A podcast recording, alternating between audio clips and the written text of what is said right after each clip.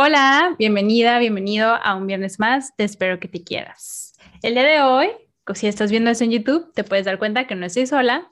Tengo un invitado aquí al lado de mí porque vamos a hablar de un tema en donde Alex, Alejandro Hierro, nos va a contar todo sobre esto, que es mindfulness y estrés.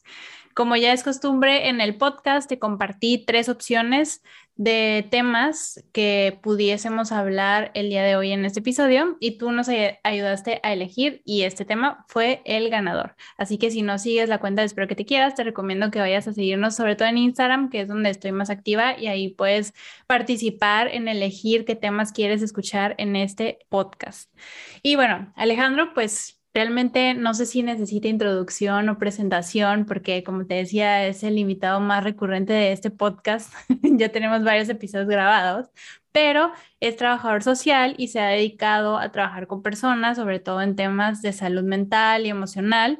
Y por eso él nos va a decir el día de hoy qué es el mindfulness, para qué nos sirve, cuáles son los beneficios que nos trae y cómo podemos relacionarlo con el estrés para que nos sirva como herramienta para ayudar a liberar el estrés que estoy segura la mayoría de nosotros tenemos en algún momento de nuestro día o de nuestra semana o al menos del mes. No nos salvamos. Considerando que más del 60% creo votó por ese.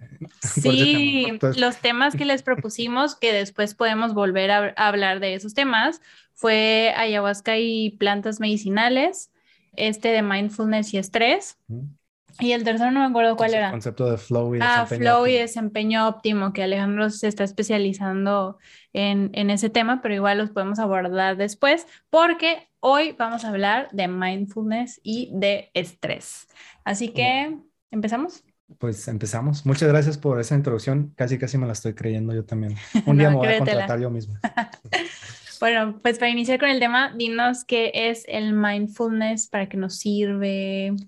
¿Qué beneficios tenemos? Muy buena pregunta. Digo, más que nada, lo que, lo que sí quisiera o con lo que quisiera empezar es de que muchas veces todos estos términos están, siento como, como mitificados o, como hechos muy misteriosos y Moca podría estar de acuerdo conmigo que ahí está tirando las, las luces. que, que muchas veces creemos que no es algo que podamos hacer eh, fácilmente o, poderlo hacer en práctica para poder aprovecharnos de, esas cuestiones o que necesitamos un espacio, necesitamos como un gurú o necesitamos tener nuestros cuarzos y nuestros acá cristales y todas las cosas. O ir a la montaña. A ir a la montaña. Bueno, eh, eh, posiblemente sí, puede ser una estrategia, pero ahorita platicamos el por qué eso puede ser una estrategia. Entonces, para poder traerlo como al, mundo terrenal, al mundo cotidiano de lo que verdaderamente es en sí el mindfulness y cómo nos puede servir para todas estas actividades que estamos buscando resolver, que es evitar estrés o el estrés negativo más bien, eh, evitar lo que llaman el, burnout de, por todo trabajos o, presiones y, más que nada saber que, que así como las sensaciones que tenemos negativas por, por eventos externos a nosotros nos traen eh, ciertos como desgastes, también podemos aprovechar esas mismas como sensaciones del mundo externo para podernos eh, sanar de todo eso que está pasando. No, necesitamos pastillas, no necesitamos ir con alguien especializado, es todo lo podemos hacer nosotros en lo particular, sabiendo qué es lo que estamos haciendo. ¿Y cómo lo hacemos? Eh, ah, me pueden contratar a mí. Ah, sí, no, bueno, mindfulness, en, sí, ¿qué es mindfulness? Mindfulness se traduce verdaderamente como en, en plenitud mental o sea, ¿y qué significa eso? Es estar aquí presente en este momento,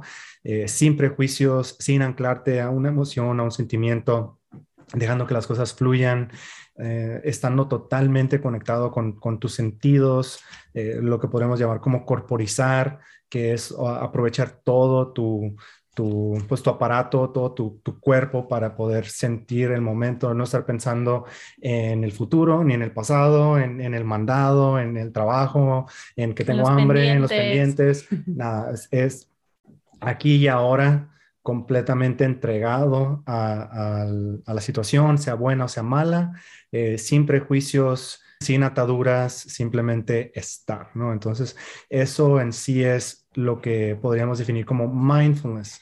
Ahora, que es todo un reto, perdón por interrumpirte, porque creo que estamos muy, muy acostumbrados y yo me súper incluyo a siempre estar viviendo como en las preocupaciones, ¿no? En lo que tengo que hacer o por qué hice, ¿no? Como que es un poco complicado.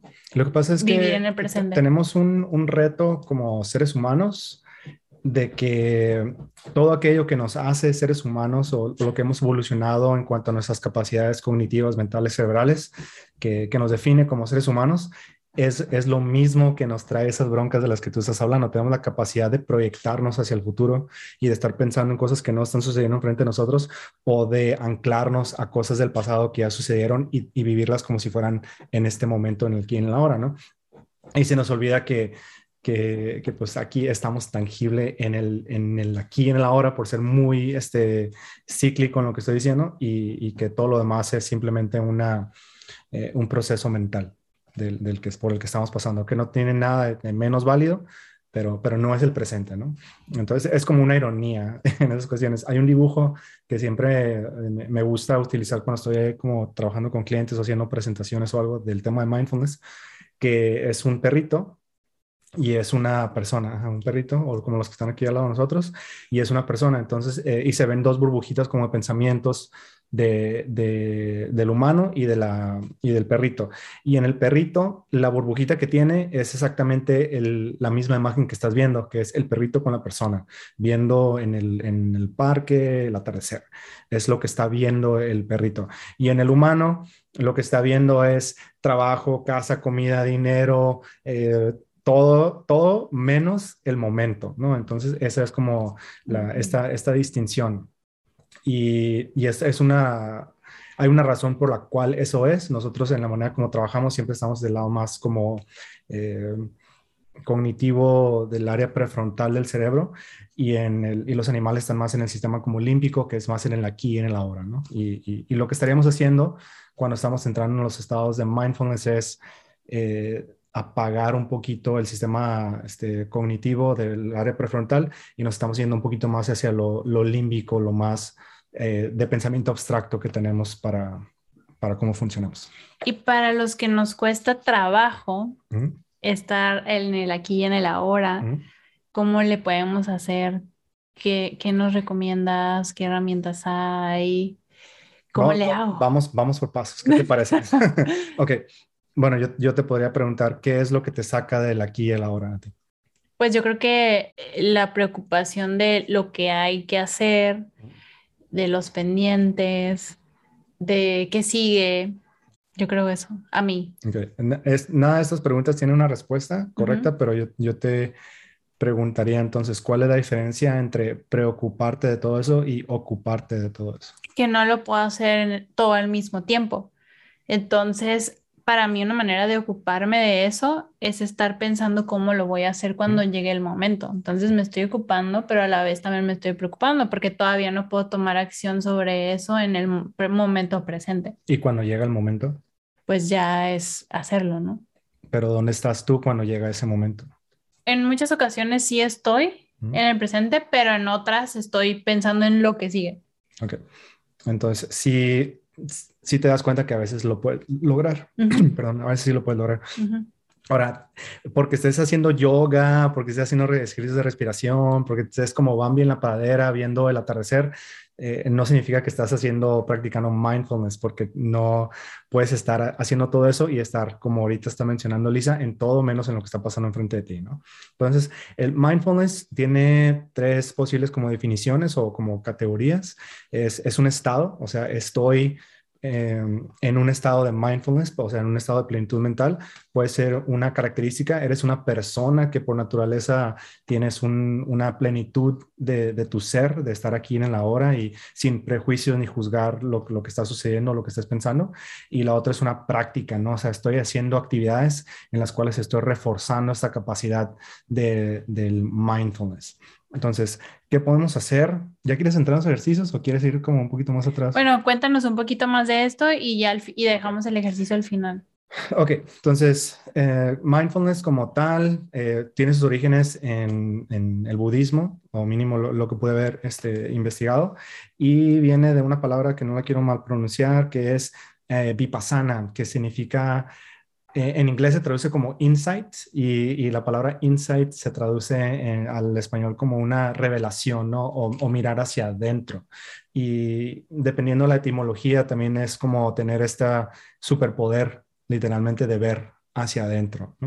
Y es esa, esa oportunidad que tenemos de introspección, de exploración de nosotros mismos y de, y de estar con, con, nosotros mismos, ¿no? Y de ahí viene una persona que se llama John Kabat-Zinn, también un terapeuta, no me acuerdo exactamente de dónde es él, pero él, él hizo esa integración de lo que es el concepto de, de vipassana o de mindfulness, a traerlo al mundo terapéutico y, conectarlo principalmente con las terapias eh, cognitivo-conductuales. Y es como esta mezcla, ¿no? De, de, lo que estamos haciendo. ¿Nos puedes decir cómo se relaciona el mindfulness con el estrés? Mm porque digo, en esta ocasión nos vamos a enfocar. Sé que lo podemos usar para muchas cosas en la vida, pero en esta ocasión quiero que nos ayudes a usarlo como herramienta para poder mitigar un poco el estrés que muchos de nosotros pasamos, ¿no? Ok, entonces, primero que nada, vamos, vamos a definir estrés. Sí, por favor. Y ahora, hace ratito te escuché que dijiste el estrés negativo. Entonces, eh, ¿hay diferentes tipos de estrés? Bueno, caracterizamos o categorizamos el estrés de diferentes maneras. Verdaderamente eh, el estrés es, es, una reacción natural eh, a, un evento que, podamos, que puede estar sucediendo en el mundo, o de hecho puede también ser interno porque tenemos esta capacidad de proyectarnos que, puede ser muy retadora o, muy inesperado, de mucha sorpresa, que está ligado con nuestro instinto de supervivencia de lo que llaman como el huir, atacar o el congelar. Y hay otro concepto también ahí que lo agregan, que no me acuerdo cómo eh, traducirlo, pero más que nada es como eh, está relacionado con, con el síndrome de Estocolmo, creo, que es esto de que te enamoras de la persona que te está causando daño, ¿no? Como, como un mecanismo de defensa. Pero bueno, entonces en sí el estrés es, es necesario para sobrevivir, o sea, nuestro cuerpo está en constante lucha contra y con regresar hacia la homeostasis, ¿no? Por, por, por todo lo que está pasando, o sea, el, consumir algo, el, el, que nos esté pegando el sol, el caminar, la presión atmosférica, eh, el lidiar con otras personas, el tener conversaciones difíciles. Eh, el para la renta. Eh, para la renta. Conseguir comida. Y todo eso está relacionado con, con una como eh, relación que podríamos tener con, con, nuestros instintos de supervivencia, lo que nos permitió verdaderamente llegar hasta el aquí y el ahora, ¿no? Entonces, si te pones a pensar, todo nuestro lineaje evolutivo de gente, las personas más estresadas, más en alerta, más, más en esa capacidad de reaccionar hacia la amenaza que tenían frente a ellos, son los que sobrevivieron y, los que están, los que hicieron que llegamos aquí. Entonces, si es una persona que te estresas mucho como yo, tienes esperanza de sobrevivir. Sí, exacto. Pero, la diferencia es esta. Ya no vivimos. Ya no estamos sobreviviendo. ya no estamos sobreviviendo. Estamos, estamos en, en, momentos como de, de abundancia y de, de, falta de supervivencia. De hecho, muchos de los problemas que tenemos como seres humanos no es falta de estrés, es, es falta de, de un estrés que podamos resolver porque todos lo estamos imaginando, ¿no? Entonces no tenemos una solución que podemos dar. No nos está atacando una chita y la podemos como este, someter, matar, lo que sea, para quitarnos ese peligro encima. Estamos, la chita es, es la renta, es el trabajo, es el jefe, los hijos, todo lo que tú pareja, etcétera, etcétera, la etcétera. familia.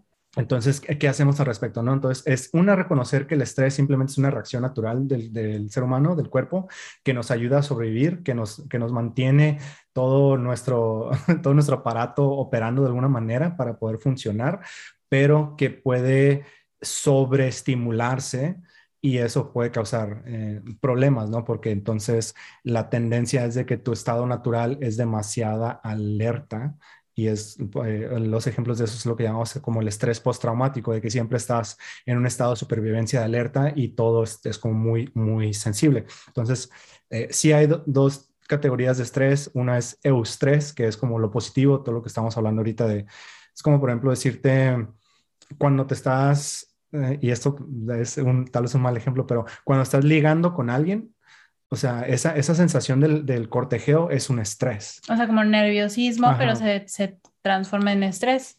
Al final de cuentas es estrés, o sea, y porque se te sube la adrenalina, tu ritmo cardíaco se acelera, te suenan las manos, estás verdaderamente como luchando entre... Este, se te cuatrapean los cables. Me van a aceptar, no me van a aceptar, me van a rechazar, ¿qué significa eso? ¿Soy suficiente, no soy suficiente? Entonces, todo eso es, es, estrés, pero, pero si te lleva a un desenlace positivo, pues entonces es un estrés positivo, estás todo emocionado, porque también esa misma adrenalina te hace que tomes un poquito más de riesgos, que tal vez seas un poquito más eh, coqueto, más buena onda, más carismático y, y, eventualmente, pues si hay una conexión de energía, eh, por ser muy metafórico, pues entonces funciona, ¿no? Entonces eso sería un estrés positivo o la, la este, si nos estamos defendiendo de alguien o, o ganamos un, un, evento deportivo y, y, eh, toda esa adrenalina y esa emoción, todo eso es estrés al final de cuentas.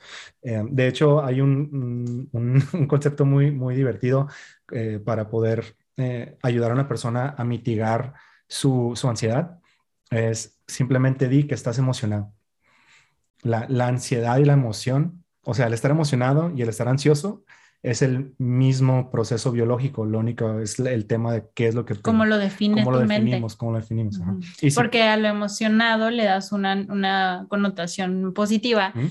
y al... A la ansiedad. Ajá, le das como que no es bueno, ¿no? Como uh -huh. negativo. Y, y, dentro de eso lo que pasa verdaderamente lo malo es, es el exceso, o sea, que tu cuerpo se, se, se satura de una cuestión y más que nada como bioquímico.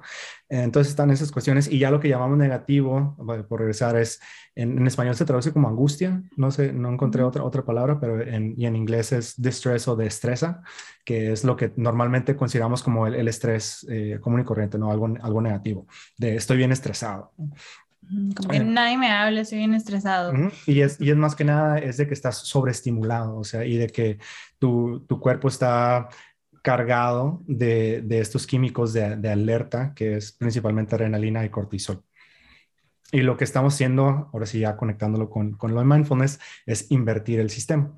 Entonces, eh, ¿me puedo poner un poquito más técnico todavía? ¿Sí? ¿O quieres hacer otro Como comentario? Es, es, tu episodio. Ah, ok, bueno. Entonces, eh, nuestro sistema nervioso, súper complejo, principalmente está el sistema nervioso simpático y parasimpático.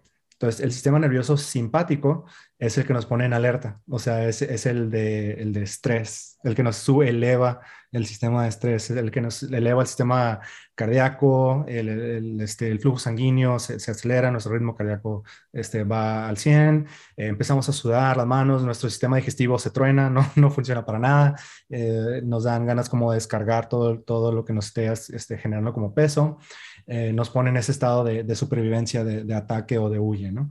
Y el parasimpático es todo lo contrario, es el que nos pone en calma, el que nos pone en relajación, el que nos ayuda a, digerir y a como restablecer la homeostasis corporal. Entonces, cuando estamos en, ese balance, pues el sistema nervioso está trabajando en, en armonía entre esos dos, o al sobresimplificado, como lo estoy diciendo, y, pero cuando estás más de una o más de la otra, pues es ahí donde queremos aprender a regularnos. Y el, y el mindfulness es una manera de poder aprender a regular el sistema, de irte de, de, de simpático a parasimpático en, en el tema del de sistema nervioso. ¿Y cómo lo aplico? Por ejemplo, yo hace ratito pasé por un momento de estrés por cuestiones de trabajo. ¿Cómo hubiera podido yo ahí aplicar el mindfulness para bajar esos niveles de estrés? Y compensarlo con lo que nos estás diciendo? Bueno, la, la, pregunta sería, primero que nada, es, ¿te está sirviendo de algo estar estresada en ese momento? No, no, no puedo resolver nada. O entonces se te pasó el nivel de estrés, o sea, ya no te está ayudando uh -huh. el, el, el, enfocarte para uh -huh. poder resolver. No, me está ayudando. Okay. Entonces, uh -huh. lo que puedes hacer eh, es cosas bien sencillas, de no, corporizar, ¿no? Entonces, eh, ¿cómo usas el cuerpo? ¿Cómo usas la respiración? ¿Cómo usas la vista? ¿Cómo usas los pensamientos para poder anclarte al presente y para poder como hacer ese, ese cambio en el, en el sistema, ¿no? Cosas prácticas que, que tú puedes estar hablando, eh, la respiración, si tú quieres eh, acelerar, o sea, estresarte más, eh, son respiraciones profundas, o sea, hay muchos tipos de respiración y hay infinidad de títulos, de nombres de, de cómo se, qué se puede hacer con la respiración, pero en sí, lo que, cómo funciona el sistema, son respiraciones profundas, o sea, inhalación profunda y exhalación corta, es para estar en alerta, ¿no? Que es básicamente hiperventi hiperventilarte. O sea. O sea. Ok. Eso, eso es hiperventilar, eh, y disculpa para los que acaban de escuchar eso, no le dieron ningún contexto, pero eso es hiperventilar y eso lo que hace es acelerarte. Okay. Y si quieres calmarte o entrar en un estado del sistema nervioso parasimpático, es corto hacia adentro, largo hacia afuera. hasta que se te salga todo el aire. Y, y, puede ser, de hecho, si lo quieres agarrar más intenso todavía, con algo que se llama una, en inglés es physiological sigh, discúlpeme, no sé cómo se traduzca al español, pero es ese tipo de respiración que hacen los niños y adultos cuando están terminando de llorar, esa como descarga final con... Esa lo hacemos por naturaleza para podernos calmar, entonces lo puedes aprovechar. Entonces, dos para adentro, cortitos, y uno bien largo para afuera. Haces eso dos, tres veces, por más estresado que estés, te vas a relajar porque estás aprovechando tu biología para poderte relajar. Y aparte creo que estás enfocando tu atención en tu respiración y por un momento, pues ese estrés, eh, los pensamientos que te mantenían en ese estado de estrés, pues los dejas a un lado, ¿no? Entonces te enfocas en tu respiración y... Así, entonces ahí vamos a empezar ya a entrar en cómo utilizar el, el tema este de, de, de, mindfulness como tal para, para aprovechar esos eh, actividades biológicas que hacemos por naturaleza, ¿no? Eh, una, que hace falta también que quiero mencionar, que está muy relacionado con la vista, porque eh, nuestra vista y nuestra respiración están totalmente ligados con nuestros estados de ánimo. Así somos por instinto natural, ¿no? Entonces, la vista cuando estamos estresados, se, se, enfoca, se cierra la vista y se va como hacia un punto, ¿no? Porque estamos hablando de, de, que hay algo enfrente de nosotros que nos puede estar como amenazando. De hecho, si, si tú tienes mucho tiempo ya con una persona y conoces sus miradas, puedes notar cuando están molestos, enojados o estresados, porque se nota cómo se cierra la mirada y cómo te ven de una manera como distinta, como si estuvieran como, todo el mundo conoce la cara esa como de malo, de que cierra y está como que bien atento, enfocado, enfocado en lo que están haciendo, ¿no? Que, que de hecho es importante saber que todas esas cosas las puedes entrenar para, para un beneficio, ¿no? Entonces, eh, vista cerrada, es enfocado, estrés arriba, vista panorámica, y para vista panorámica, lo que podemos decir es, si yo estoy parado, volteando hacia enfrente y tengo la capacidad de, de, tener noción de lo que está a la altura de mis brazos o de mis hombros, es, es, como, y volteando hacia enfrente, un poquito hacia arriba, hacia el horizonte,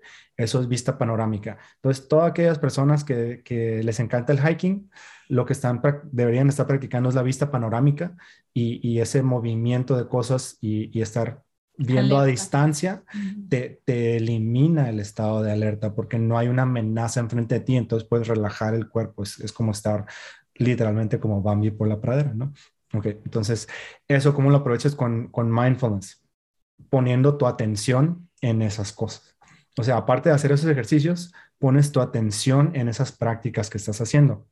Hay un ejercicio muy sencillo que es el del que más me encanta, que el, que más uso, de hecho, en el tema de lo de mindfulness, es eh, contestarte tres preguntas, que realmente son cuatro. Es, es qué veo, qué escucho y qué siento. Entonces, el qué siento es qué siento afuera y qué siento adentro. Eh, entonces, y el simple hecho de que hagas eso, estás haciendo lo que dijo Elisa hace ratito, que es obligar a tu mente a estar en el presente porque estás ocupado en tratar de tomar em, atención de los estímulos que estás teniendo sensorialmente hablando en ese momento, que, tu mente no puede estar distraída en qué está pasando eh, o qué pasó y qué va a pasar, sino en el momento, ¿no? Entonces, ¿qué veo? Pues ahorita estoy viendo la pantalla, estoy viendo el micrófono, estoy viendo a Lisa, estoy viendo la luz, estoy viendo el, este nuevo estudio, departamento, todo este que, que tiene mucha felicidad, se ve muy pura.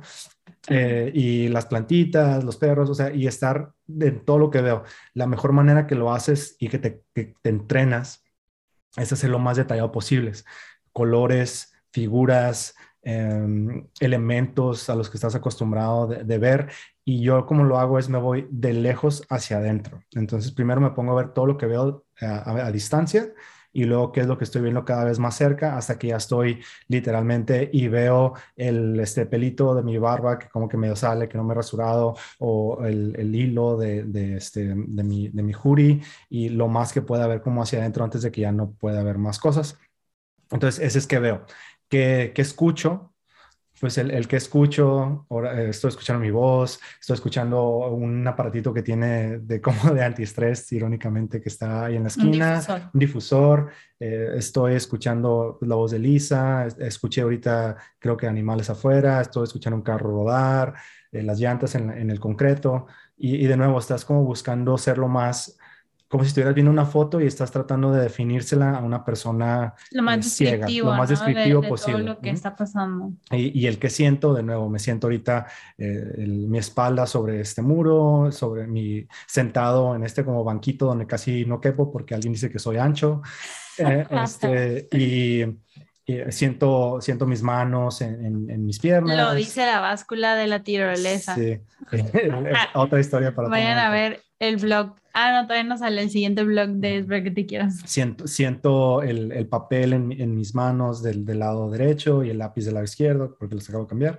O sea, todos esos detallitos lo vamos como procesando y en el momento que ya no tenemos qué más decir o ya no se nos ocurre nada más, ok, ¿qué siento hacia adentro?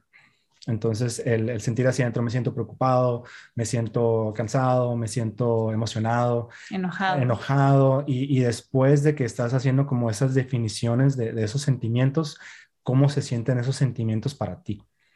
O sea, y me siento enojado, pero ¿qué se siente enojado? ¿Cómo lo represento? Pues lo siento como en el estómago, siento como que una presión, siento como que la cabeza como muy tensa, siento el cuello como, como, muy- como que estoy cargando algo. Y, ahí- y ahí puede ser ya como que un poquito más simbólico porque al final de cuentas es interpretativo para ti, pero te ayuda a que tú comprendas y conozcas cuáles son los sentimientos y emociones que tienes cuando estás en un estado en lo particular sin juzgarlos, sin prejuicio. No es algo malo, no es algo bueno, simplemente es. Tener la capacidad de poder distanciarte hasta cierto punto de, de lo que está procesando tu, cuerpo a través de sus sentidos y no anclarlo a ti como persona, eh, es muy importante, ¿no? Entonces, eh, un ejemplo de eso es, no estoy deprimido, sino estoy teniendo un momento de depresión. Eh, no, no soy ansioso, so- soy una persona que, que es- está pasando con mucha frecuencia por un estado de ansiedad, ¿no? Y, y el hecho que puedas distanciar, aunque sea poquito, esa sensación, te ayuda a, a comprender de que no eres tus emociones, no eres tus sentimientos, no, no eres tus pensamientos y, y poderlos explorar sin un prejuicio, sin resistirlos, sin, sin querer evitarlos. Sí, sin una identidad, ¿no? Sin, sin tú decir soy eso. Ajá, Y, eso al final de cuentas te lleva a este tema de, de- de la práctica de mindfulness, ¿no? Que es en estar en la aquí y en la hora. Ahora, todo, todo lo que estemos haciendo se puede convertir en una práctica de mindfulness. Lavar los trastes se puede convertir en una práctica de mindfulness, que de hecho esa, la- esa la utilizo mucho también como un ejemplo porque es algo tan mundano que como que aterriza el concepto. Es, eh, ¿qué- ¿cuál es la, tem- la temperatura del agua? Eh, ¿Cómo se sienten los trastes eh, sucios, enjabonados, el, el material del que está hecho el traste? Tú cuando estás parado, ¿en qué estás parado? Eh, ¿Cómo huele el jabón? cómo huele el jabón, la temperatura que, esté- Ujú. que está en el ambiente, la ropa, si se te moja, no se te ¿Cómo se moja. escucha un traste sobre otro? El, el- sonido que todo- hacen. Todo ese tipo de cosas y, y puedes jugar con esos, con esos como sensaciones y, y decidir en cuál de todas enfocarte más, ¿no? Quiero enfocarme plenamente en, en la sensación del agua y cómo está corriendo. Y todo lo demás puede estar sucediendo, pero tu atención está sobre, sobre el agua corriendo, ¿no? Que no sé, no significa que vamos a estar viviendo en ese estado de mindfulness todo el tiempo, ¿verdad? Porque entonces cuando te ocupas de lo que hay que hacer o de pensar en cosas de, en- de futuro, Mm. ¿No? Bueno, es que por eso regresamos al tema de que mindfulness es, es un estado, es una característica o es una práctica. Entonces, si, si tú, tú puedes estar haciendo lo que sea y estar practicando en sí el mindfulness al estar presente en el momento y haciéndolo, eh, puedes tener la característica de ser una persona plena. Y ahí sí lo que hagas es estés pensando en el futuro, estés pensando en el pasado, pues est- estás, estás ahorita en este momento pensando en el futuro, ¿no? Ok. O sea, pero tú lo, lo estás, Ujú. lo estás haciendo.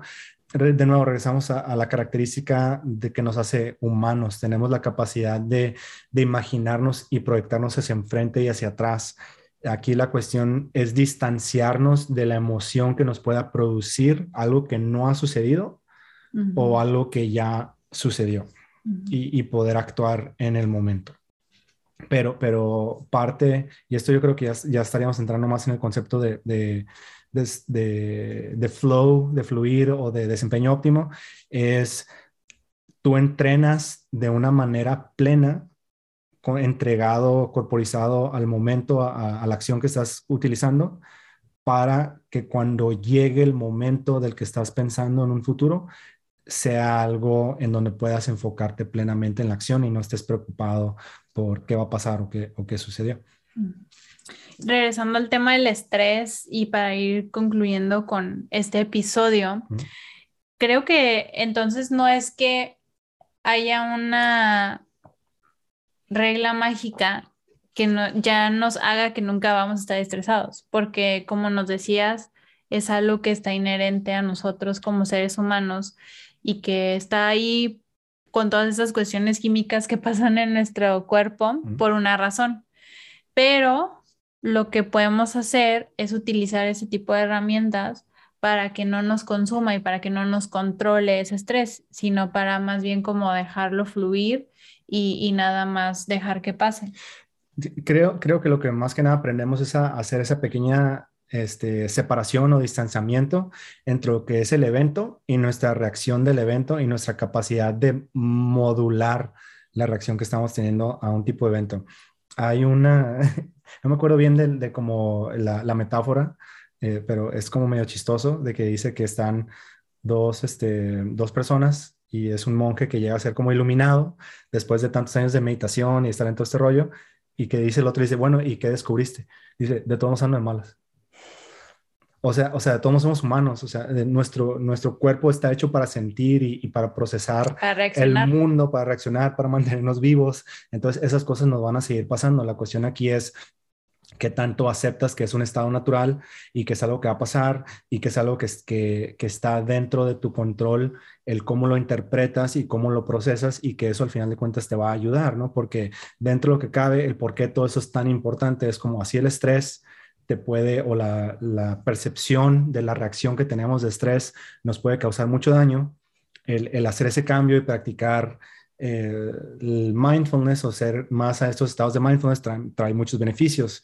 Por lo mismo, porque como tu sistema nervioso está más tranquilo, pues entonces eh, tu sistema inmunológico se eleva, entonces tienes menos propensidad a enfermarte de cosas comunes, eh, tienes mayor capacidad de conexión y de empatía con las personas, entonces tus relaciones sociales son mucho mejores porque pues si andas de buenas, si estás tranquilo y puedes aguantarle las cosas a las personas, pues más gente va a querer estar, se relacionando contigo eh, y, es contagioso esa persona que puede estar en ese como estado, ¿no? Independientemente de todo el caos que esté pasando, que estés bien, calma, ¿no? calma, eso, eso se transmite, ¿no? Entonces, tienes esa capacidad de, de, una mayor conexión social. Igual cuando estás cerca de alguien que está estresado todo el tiempo, también te transmite esa como ansiedad, ese estrés también. Sí, porque, porque te, te, pone en el estado de alerta para, para sobrevivir, sobrevivir los dos, ¿no? Es como, escucha un ruido y, ok, voy, ¿por qué, es, ¿por qué escucho ruido? ¿Qué es? ¿Es una amenaza? ¿Es algo? ¿Tengo que correr? ¿O, o todo está bien, no? Aprendes más, o sea, aprendes mejor más bien, porque como puedes, puedes regular tu atención hacia el aquí y la ahora, puedes mantener mayor tiempo el enfoque en algo, entonces puedes entregarte sensorialmente más a una cosa y, y todo el mundo sabemos que cuando estás entregado en todos tus sentidos en la actividad que estás enfrente de ti, te lo aprendes más rápido, ¿no? Es como, ¿por qué, ¿por qué puedo leer un libro y no acordarme de tres páginas que acabo de leer, pero puedo ver una película de tres horas y me puedo acordar de toda la trama y todos los diálogos y todo porque estoy más involucrado en, en, en lo que está sucediendo, ¿no? Eh, como un ejemplo que, que es muy común que suceda. Sí, o con el mismo libro, a veces lees una página y no te acuerdas, a veces la lees y sí te acuerdas porque no estabas presente mientras leías. Estaba, tu mente estaba distraída en otras cosas, entonces no, no pusiste atención. Exactamente. el, el, en temas de dolor crónico o de, de cosas así como de, de que te lastimas, eh, de nuevo estamos hablando de que tu sistema nervioso reacciona a los estímulos externos y está en alerta y un dolor es, hey, algo mal está en ti, arréglalo o, o de qué se trata, pero si logras entrar en estos estados de mindfulness, puedes regular esa reacción del sistema nervioso y tu, tu nivel de tolerancia a dolor eh, se eleva, entonces las, te puedes mitigar el dolor de ciertas cosas, que eh, hay una, un concepto que se llama profiláctico, eh, de que cuando tú, algo que normalmente le duele a la gente, tú haces que no te duele. Que sí es el, partos profilácticos. No creo, si estoy diciendo algo equivocado, disculpen, pero sé que hay un concepto de cómo puedes tú hacer que las cosas que normalmente duelan no duelan, ¿no? Y es por, cómo, entrenas tu mente a percibir el dolor. Pues creo que ha resultado un episodio interesante. Espero que ustedes hayan aprendido cosas así como yo. Espero que puedan empezar a poner en práctica, si es que no lo han hecho, este tipo de herramienta que estamos aquí compartiendo con ustedes en este episodio. ¿Te gustaría comentar algo antes de terminar? Sí, de la manera más fácil de, empezar a practicar mindfulness es con la respiración. Enfóquense en la respiración, aire hacia adentro, aire hacia afuera. Y, ya todo lo demás se vuelven como ejercicios que, que vamos practicando. Eh, es como cuando manejas un carro, es más fácil manejar un automático que un estándar.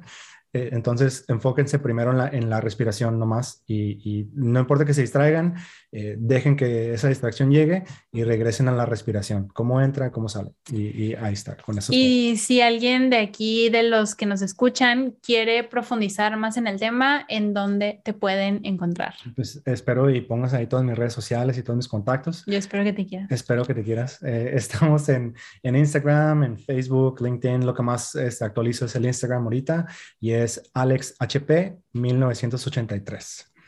Pues vaya, vayan a seguir a Alex si quieren saber más de este y otros temas. Y bueno, pues hasta aquí hemos llegado con este episodio. Espero les haya gustado, espero les haya aportado algo de valor. Acuérdate que puedes escuchar todos nuestros episodios en las plataformas de Spotify, Apple Podcasts, Google Podcasts, Anchor y puedes verlo en video en YouTube. Y pues nos encuentras en todas las redes sociales como Espero que te quieras. Nos vemos el próximo viernes con un nuevo tema y ya sabes qué. Espero, espero que te quieras. Bye.